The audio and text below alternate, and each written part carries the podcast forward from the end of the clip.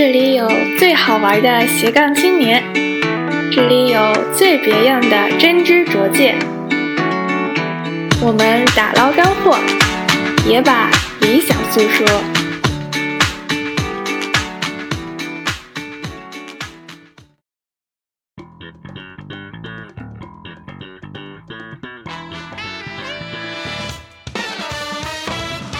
像我们常用的招式，那肯定就是，比如说声东击西啊、忽悠啊、威逼利诱，这个威胁。我后来在哈佛上谈判课之后，我发现这个招式其实是学术界非常否定的一些招式，哼，这个实践跟理论还是有挺大的这个差距。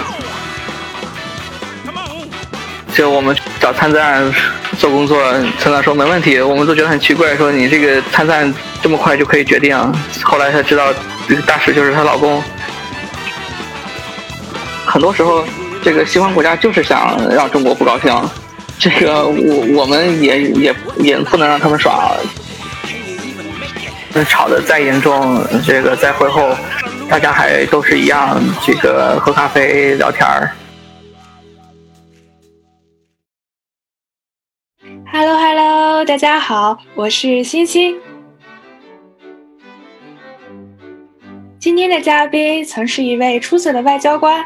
而现在的他是一名关注生命科学领域的律师，他就是韩晴律师。欢迎你，韩律。大家好，我叫韩晴。简单的自我介绍一下，嗯、呃，我是本科毕业后加入外交部，然后一直从事多边领域的工作。先是在国内，然后后来是派驻常驻联合国代表团。在一五年的时候，呃，到哈佛法学院读法律，毕业之后呢，加入了硅谷的一家律所，主要是从事生命科学领域的风险投资，还有这个相关的呃资本市场的业务。哎，那韩律，你先跟我们说一说外交官和律师这两个职业的工作状态有什么相同和不同之处呢？相同之处 就是都会经常性的比较紧张，啊、首先是工作量都很大，其次就是在这两个地方其实都很难做出一个比较按部就班的工作的计划而不被打乱，因为经常都会有存存在突发事件，所以你的时间是非常的不固定的，经常是要加班。最不一样的就是这个外交官，他是一个。公立部门的一个工作，律师他是一个私营部门的工作，前者是主要是服务国家，后者是服务你的客户。工作的内容上呢，既有相同也有不同。相同点是文字的成分都非常的重，像在外交部的话，有大量的时间花在文稿，包括各种各样的发言稿啊、请示汇报及这个谈判磋商的这些决议草案等等等等。像这个在律师的话，那更是了。我们律师唯一用的，不能说唯一用的吧，百分之九十用的一个软件就是 Word，这个基本上所有时间都花在上面。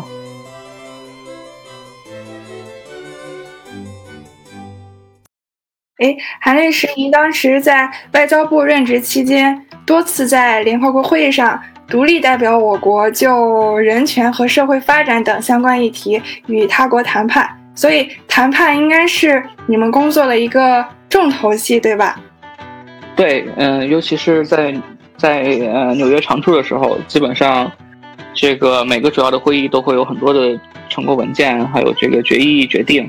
这些最后的决定才在通过之前，都是需要各个国家啊、进行非常多轮的长时间的谈判，一定要确保这个案文对我们国家。啊，是符合我们国家的利益，还有我们的立场。你像一百九十多个国家，这个各个国家有各个国家自己的这个 立场，其实要最后统一起来，这个过程是很难，很多时候是很难的。哎，那您当时主要都参加过哪些议题的谈判？能给我们举几个例子吗？呃，对，刚刚你也提到了，我当时从事的主要是人权和社会发展方面，像社会发展领域的，包括性别平等、就业。包括这个可持续呃可持续发展的话，是一个跨两个部门的议题，它既包括了这个经济领域，也包括社会领域，啊，包括残疾人、土著人，人权领域呢就人权主要划分为公民政治权利和经济社会和文化权利。经济社会文化权利呢，就包括比如说受教育权啊、就业权、发展发展权等等等等。像这个公民政治权利，就是呃，一般是西方国家比较提倡的，比如说这个嗯，政治参与，呃，言论自由，还包括一些像刑事司法，比如说死刑这些的。像发展中国家，一般我们比较强调的是经济、文化、社会权利和发展权，因为我们认为要首先实现发展，在这个基础之上，你才能够。进一步的去实现这个公民政治权利。哎，您刚刚提到过，我们应该是一共有将近两百个成员国，对吧？谈判的时候一般都会有很多方，那如果各方都不肯让步，谈判陷入了焦灼，这个时候通常都会怎么样解决这种僵持的状态呢？对，这个问题很好。首先，一百九十三个国家。肯定谈判的时候，绝大多数情况下不会出现一百九十三个国家一起去谈判的情况，因为像中国、美国、俄罗斯这样比较大的代表团是少数，呃，绝大多数国家他们的代表团也就是这个十几个人或者是几十个人，嗯，甚至有就就几个人。对我们这种大国来说，肯定是每个议题都很重要，然后都要花几乎每个决议都都有专人去谈判。其他的国家他可能就是只挑。对他们国家呃最关注的，或者是利益最相关的，即便是这个涉及到对各个国家都比较相关的，在谈判的时候也是会分为一些区域集团或者是立场集团。你可以看到，呃，像中国代表了很大一批这个发展中国家，然后像美国和欧盟，往往他们在我们这个议题上立场比较一致，啊，还有包括像俄罗斯，这个很多问题上跟我们立场比较一致。其实到最后，嗯，往往也就是有三五个国家或者是这个立场集团在比较焦灼的谈。其实到最后，如果出现如果这个分歧还不能解决的话，就有几种方式。第一种就是相互让步和交换，每个国家可能会有自己最关切的东西，也有自己第二层层次关切的问题，也有自己不太关切的问题。这个时候呢，其实我们的主要的任务就是一定要确保我们最关切的问题，这个一定要全面反映我们的立场。但是在我们第二关切或者是不太关切的问题上，其实可以拿去跟其他国家做出交换。比如说，如果他们最关切的问题跟我们最关切的并不是一个的话，其实是可以出现这个双方最关心的问题都被满足的情况。也有一些情况下，就是双方最关心的问题恰好是同一个。并且立场是截然相反的，这种其实也比较常见，就主要就出现在中国和美国之间，或者是中国加俄罗斯和美国、欧盟之间。这种情况有两种可能出现的情况，第一种就是大家各自去去找这个其他国家站队，看谁的声势比较大。这个时候，如果比较明显的是这个一方的声音。盖过了另一方的话，其实有可能促进另一方在这个在这个问题上立场出现松动。但是，其实如果是一个很关键的问题的话，那其实也不会松动。那最终出现的情况就是投票。这个在联合国其实投票是比较少见的情况，因为大家都不希望啊一个国际会议最终的决议或者是最终的成果文件以投票的形式通过，因为这样的话代表着这个国际社会在这个问题上其实是没有共识的。如果没有共识的话，其实对于这个议题的主要的倡议国来说，相当于他的工作没有做得很令令人满意，因为大家追求的都是，因为联合国本身这个它的宗旨就是希望能够，呃，大家达成共识，然后促进合作，所以当不能达成共识的时候，那就只能退而求其次，以这个投票的方式去通过。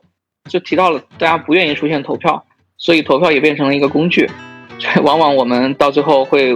就是变成大家一个威胁的工具。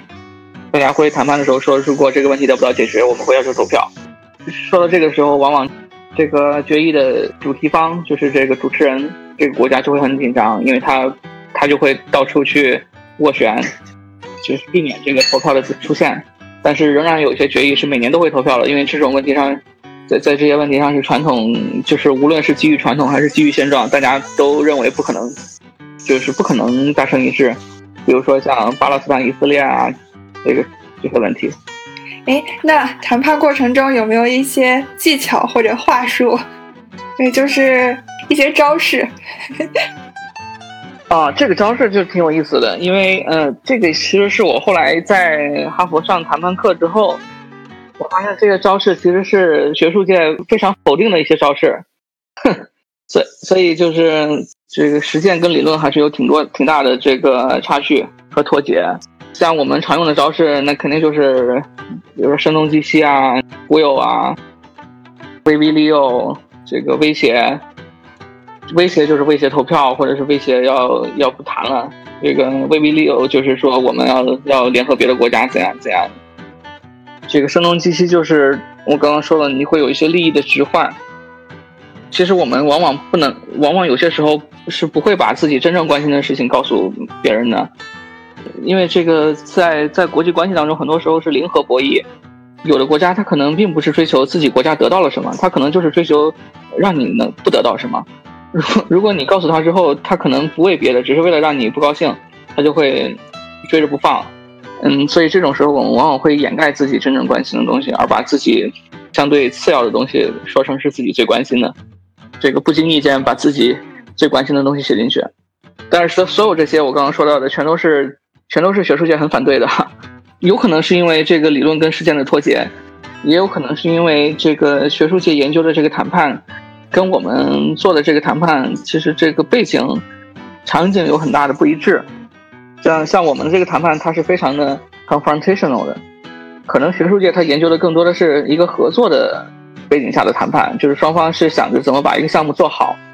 而在联合国，虽然大家表面上都是这么说，我们都想着建设性的态度把这个事情做好，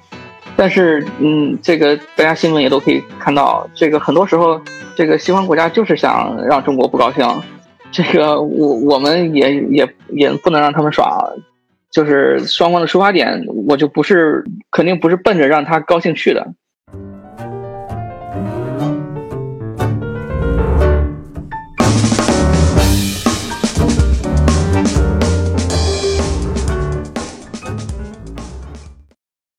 您当时是随缘这个级别是吗？对，随缘就是一个外交职衔。其实它应该是外交序列里面最低的吧。当然了，你在外交部工作的话，最低的叫科员，但是科员不属于外交序列。然后正式的外交官就是随员、三秘、二秘、一秘，嗯，然后这个参赞、公使、大使这些的。哎，那您当时会面临就是要和比自己衔级高很多的外交官交锋吗？对，这个是每天都会要做的。首先就是说。因为在联合国，你就是是中国代表嘛，每个国每个人都是自己国家的代表，所以不管你的级别是什么，其实你坐到谈判桌前都是一样的。而这个有可能对方国家负责这个议题的人，他本身级别就比较高，其实这也没没有没有任何的区别，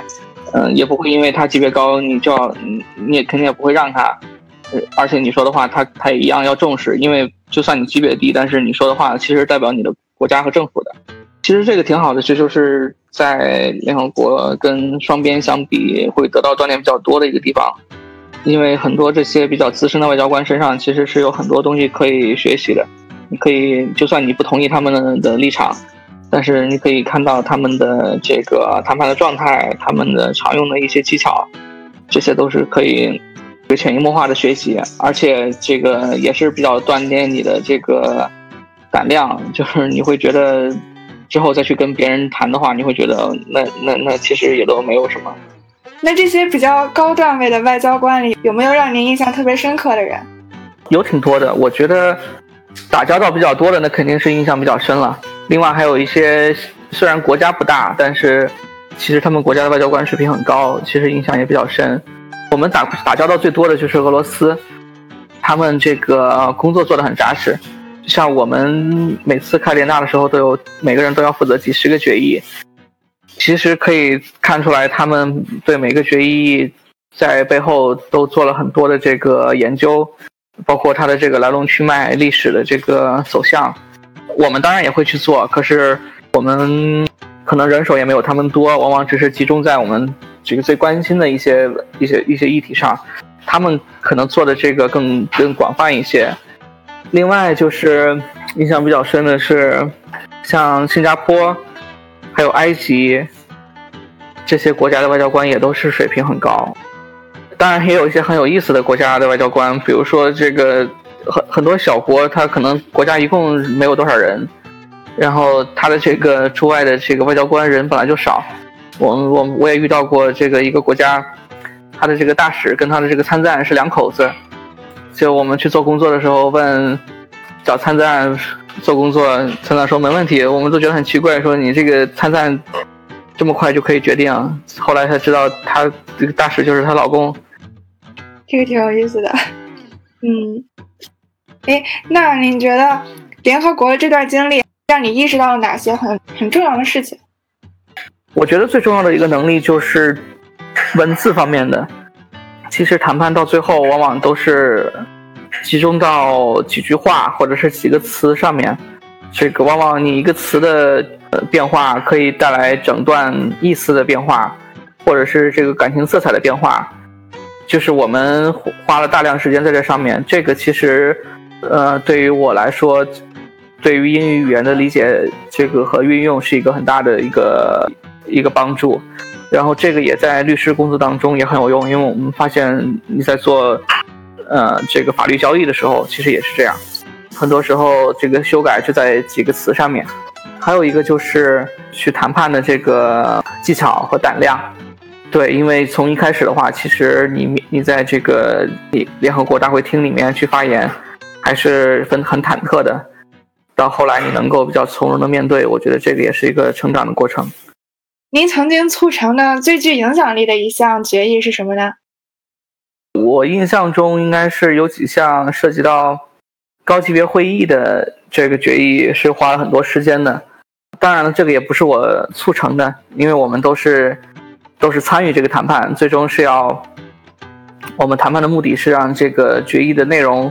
呃，符合我们的关切和要求。对，有一个是关于土著人高级别会议的一个决议。那那在那个上面，我们花了花了大量的时间和精力去做这个准备工作。还有就是，其实在我这个任期的后半最后一部分，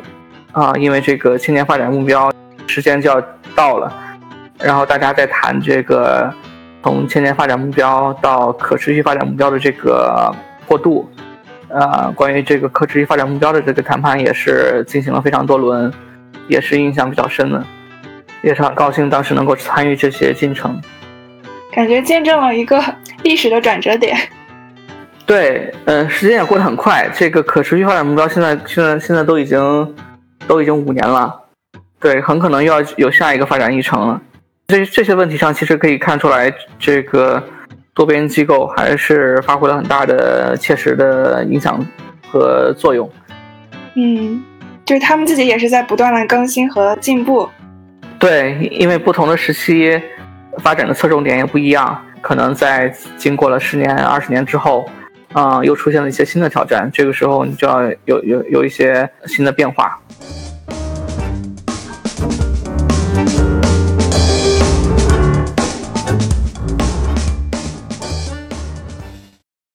你们在会议结束之后，各个外交官还会私下有什么动吗？你们会不会拉一个小群？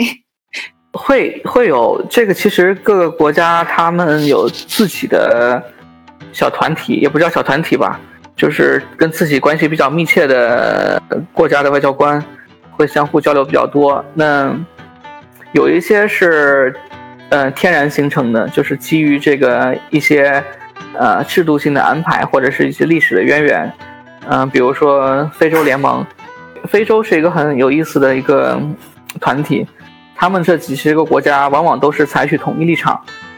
由一个一个国家代表他们去谈判、去投票。所以我们在决议的在决议谈到最后的时候，呃，非洲联盟的这一这个这个立场是很关键的。他们站哪一边儿，基本上那边儿可以一下子得到几十票。当年中国回归联合国也是多亏了这个非洲兄弟的帮忙。除了像这种天然形成的团体之外，还有一些是自发，或者是或者是这个半正式的，嗯，比如说我们跟东盟，呃，其实关系比较好，在这个人权和社会发展议题上，我们跟就是经常跟他们有一些，他们外交官过生日啊，大家一起聚会，或者是呃一起去游船。东盟就是指这个东南亚国家联盟，另外，这个中日韩其实，呃，也是有一个非正式，我们当时也是有一个非正式的大家聚会的这个机制。所以可能有 N 个聊天组。对对，就算是跟美国、欧盟这些跟我们立场相差很大的国家，其实，在会后我们也是保持着这个比较友好的、正常的 关系，因为大家都是职业的外交官，都知道，如果你需要做工作的时候，要把工作做好，前提是你肯定要要跟这个人有有一个相对好的这个关系基础嘛。所以大家见到也都是很客气的，就是激烈交锋之后也能一笑泯恩仇。对，几几乎不会发生因为谈判的立场不同导致私人恩怨的情况，我从来没有见过。即便吵得再严重，这个在会后大家还都是一样，这个喝咖啡聊天儿。哎，那你们在大会上会不会有一些特别神奇的传统呀？对，有一些是出于历史的渊源，这个比较有意思的传统。呃，像我们第三委员会，其实每年在每年我们最开的最久的一个会就是这个联大第三委员会的这个主会，呃，要从九月份一直开到十一月份，这个是一个很很很累的一个过程，大家基本上都会就就就每天跟每天工作到深夜，在这个会的结束之后。应该是有两个 party，是一个传是是一个传统，其中一个是发展中国家的 party，就是古巴，呃主办的，另一个是这个西方国家主办的一个 party，主办方我不太记得了，对我有可能是英国或者是美国，但是对，但是我们一般参加的都是古巴组织的这个，另外在还有一个很有意思的就是。在每年三委闭幕的时候，其实是气氛最紧张的时候，因为所有到最后没能够谈判达成一致的决议，都需要在这个最后一次会上投票通过，所以就真的是剑拔弩张，这个也也没有人，就是大家都亮出了底牌，呃，每个决议大家都按这个桌上的表决器，然后。嗯，最后根据这个票数敲锤子通过。但是呢，即便在这样剑拔弩张之后，三位有一个传统，就是会在会议的最后，由这个西方国家的一个代表和发展中国家的一个代表，分别去朗诵一首诗，是他们自己写的。他们这个，我我参加了两次，感觉这个水平都很高。他们这个诗诗歌不仅是文学水平高。呃，这个无论是韵律啊，这个文字修辞，并且真的是把我们这两个月以来，呃，会议发生的有意思的一些细节，还有这个一些争论的焦点，都写了进去。这个时候也是气氛就会很轻松。一般代表发展中国家的是埃及，代表西方的是英国，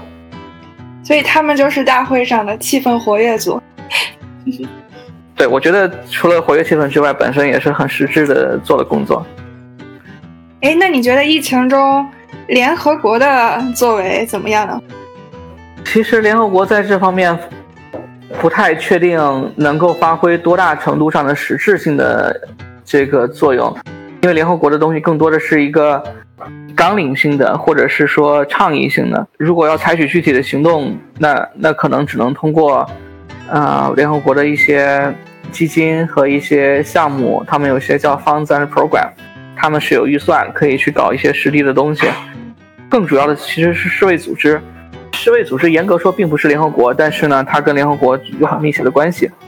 嗯，我我们可以看到这次世卫组织无论从信息的公开，还有这个政策指导，其实我是做了很多有意义的工作。那你觉得，嗯，就像公共卫生，它会不会在未来的议题中会变得更突出呢？对，肯定是最就联合国来说，还有这个多边机构来说，肯定会把它作为下一阶段的一个工作重点。因为你如果没有一个安全的，呃，防御环境的话，其实要开展其他的发展工作也也都是没有办法。就是大家首先能够恢复正常的工作生活才是一个前提。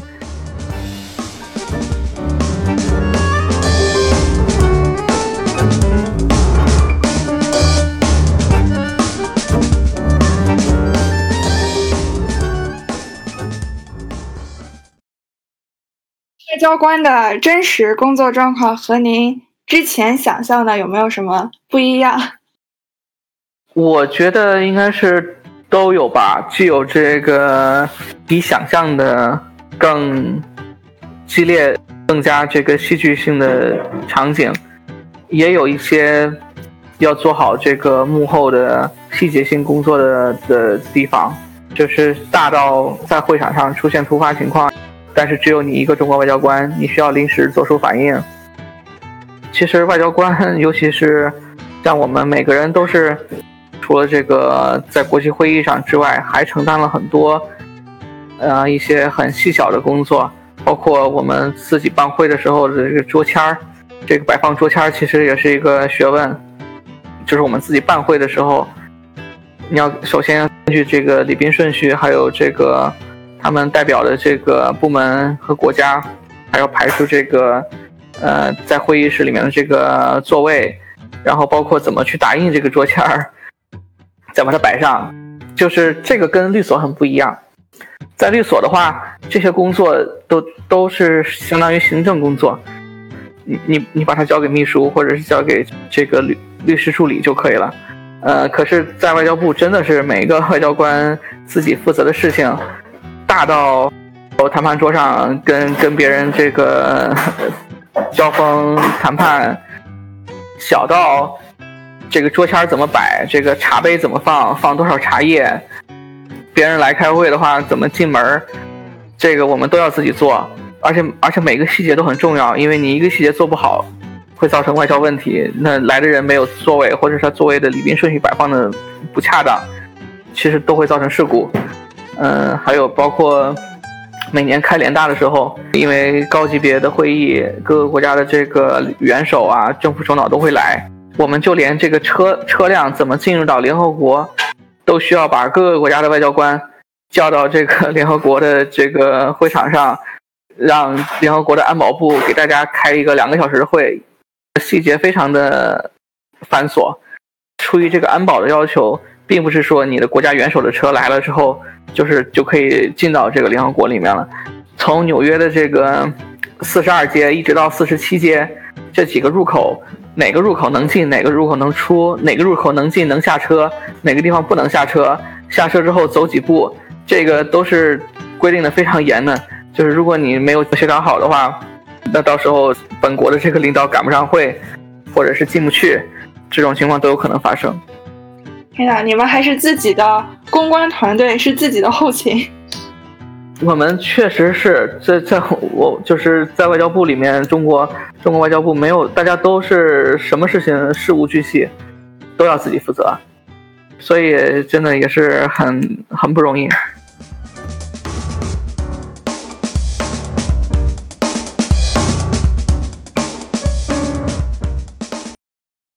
您现在是非诉讼律师对吧？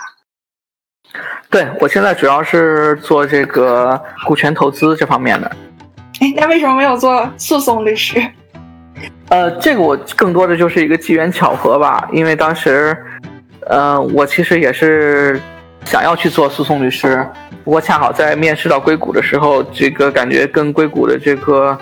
这个科技行业，这个创业投资的这个气氛，觉得比较喜欢。而在这边呢，主要的业务就是，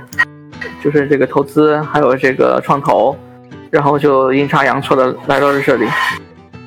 哎，您还参与了一个叫 Leap 的扶持这个生物科技领域创业投资的一个项目。对，这个是我们搞的一个非营利组织。呃，其实它主要的一些活动呢，就是在湾区。呃，或者是通过线上跟美国其他地区一起，呃，面向华人社群去搞这个关于生物医药，啊，创业创新的一些讨论，还有交流，呃，包括一些偏技术类的，比如说一些生物医药领域比较前沿的技术，他们怎么发挥商业价值，或者是这个技术本身最近有什么突破，大家还有什么局限和挑战，这个相关的讨论，也包括这个面向。呃，技术技术人员，我们的这个科学家啊，博士博后，对他们进行一个相当于一个 mini MBA，呃，给他们免费的这个公益性的讲一讲，啊，怎么能够把自己的科研成果商业化，这个一些基本的呃创业投资的概念和呃操作实践，因为大家这个往往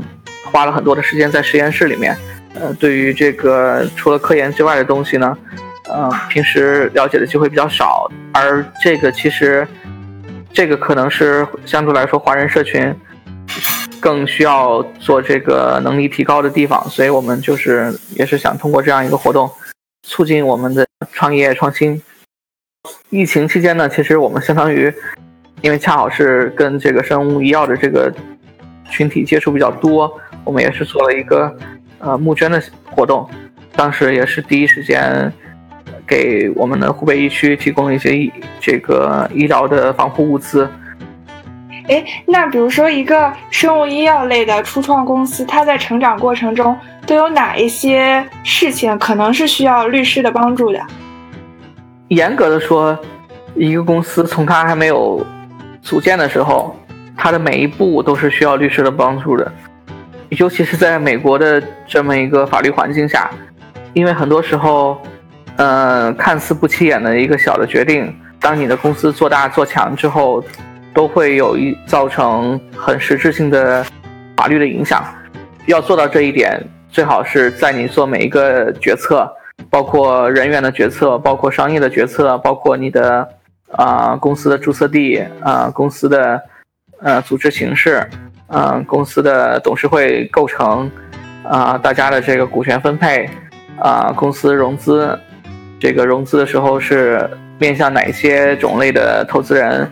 呃，融资的时候可以接受哪些条款？在什么样的时间的这个节点下去融资？还有包括比较成熟的时候，呃，怎么去跟其他的公司做这个商业合作？还有最后的并购，还有上市。其实，嗯，每一个阶段，这个都有律师的参与。哎，那你有没有特别看好的生物医药创业方向，或者是一家你比较看好的公司？对我，我们服务的客户里面有有非常多这个做的非常前沿，然后听起来就像是这个科幻小说里面一样，有很多还是处于这个研发的阶段，产品并没有去做临床，呃，更没有还上市，但是可以看出。呃，大家在这个领域近年近两年来确实取得了许多突破性的成就，但是涉及到具体的公司，因为他们这个往往还是没有公开的，所以就就不方便去透露。哎，那看来就是这个公司在创业的时候，还是需要一个非常专业的这种律师团队，为他们保驾护航。对，这个我觉得是美国跟中国相比做的成熟许多的一个方面。因为在中国，大家还往往认为，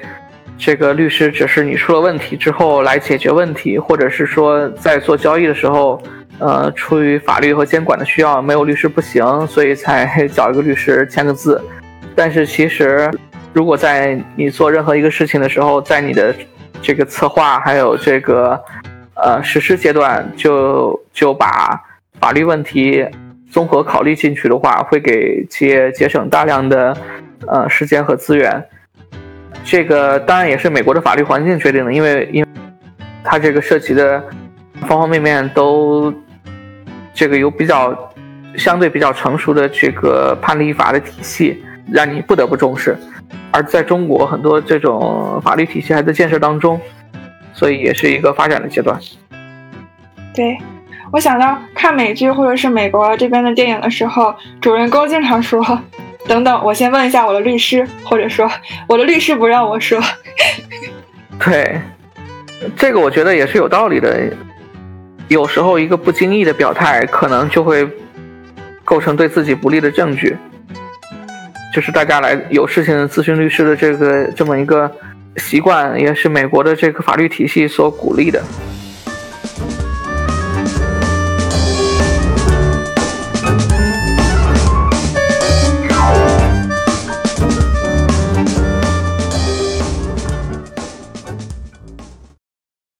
感谢韩律师做客我们的节目，谢谢星星，呃，很高兴有这个机会，呃，那那以后再聊。那我们就下期节目再见了，拜拜，拜拜。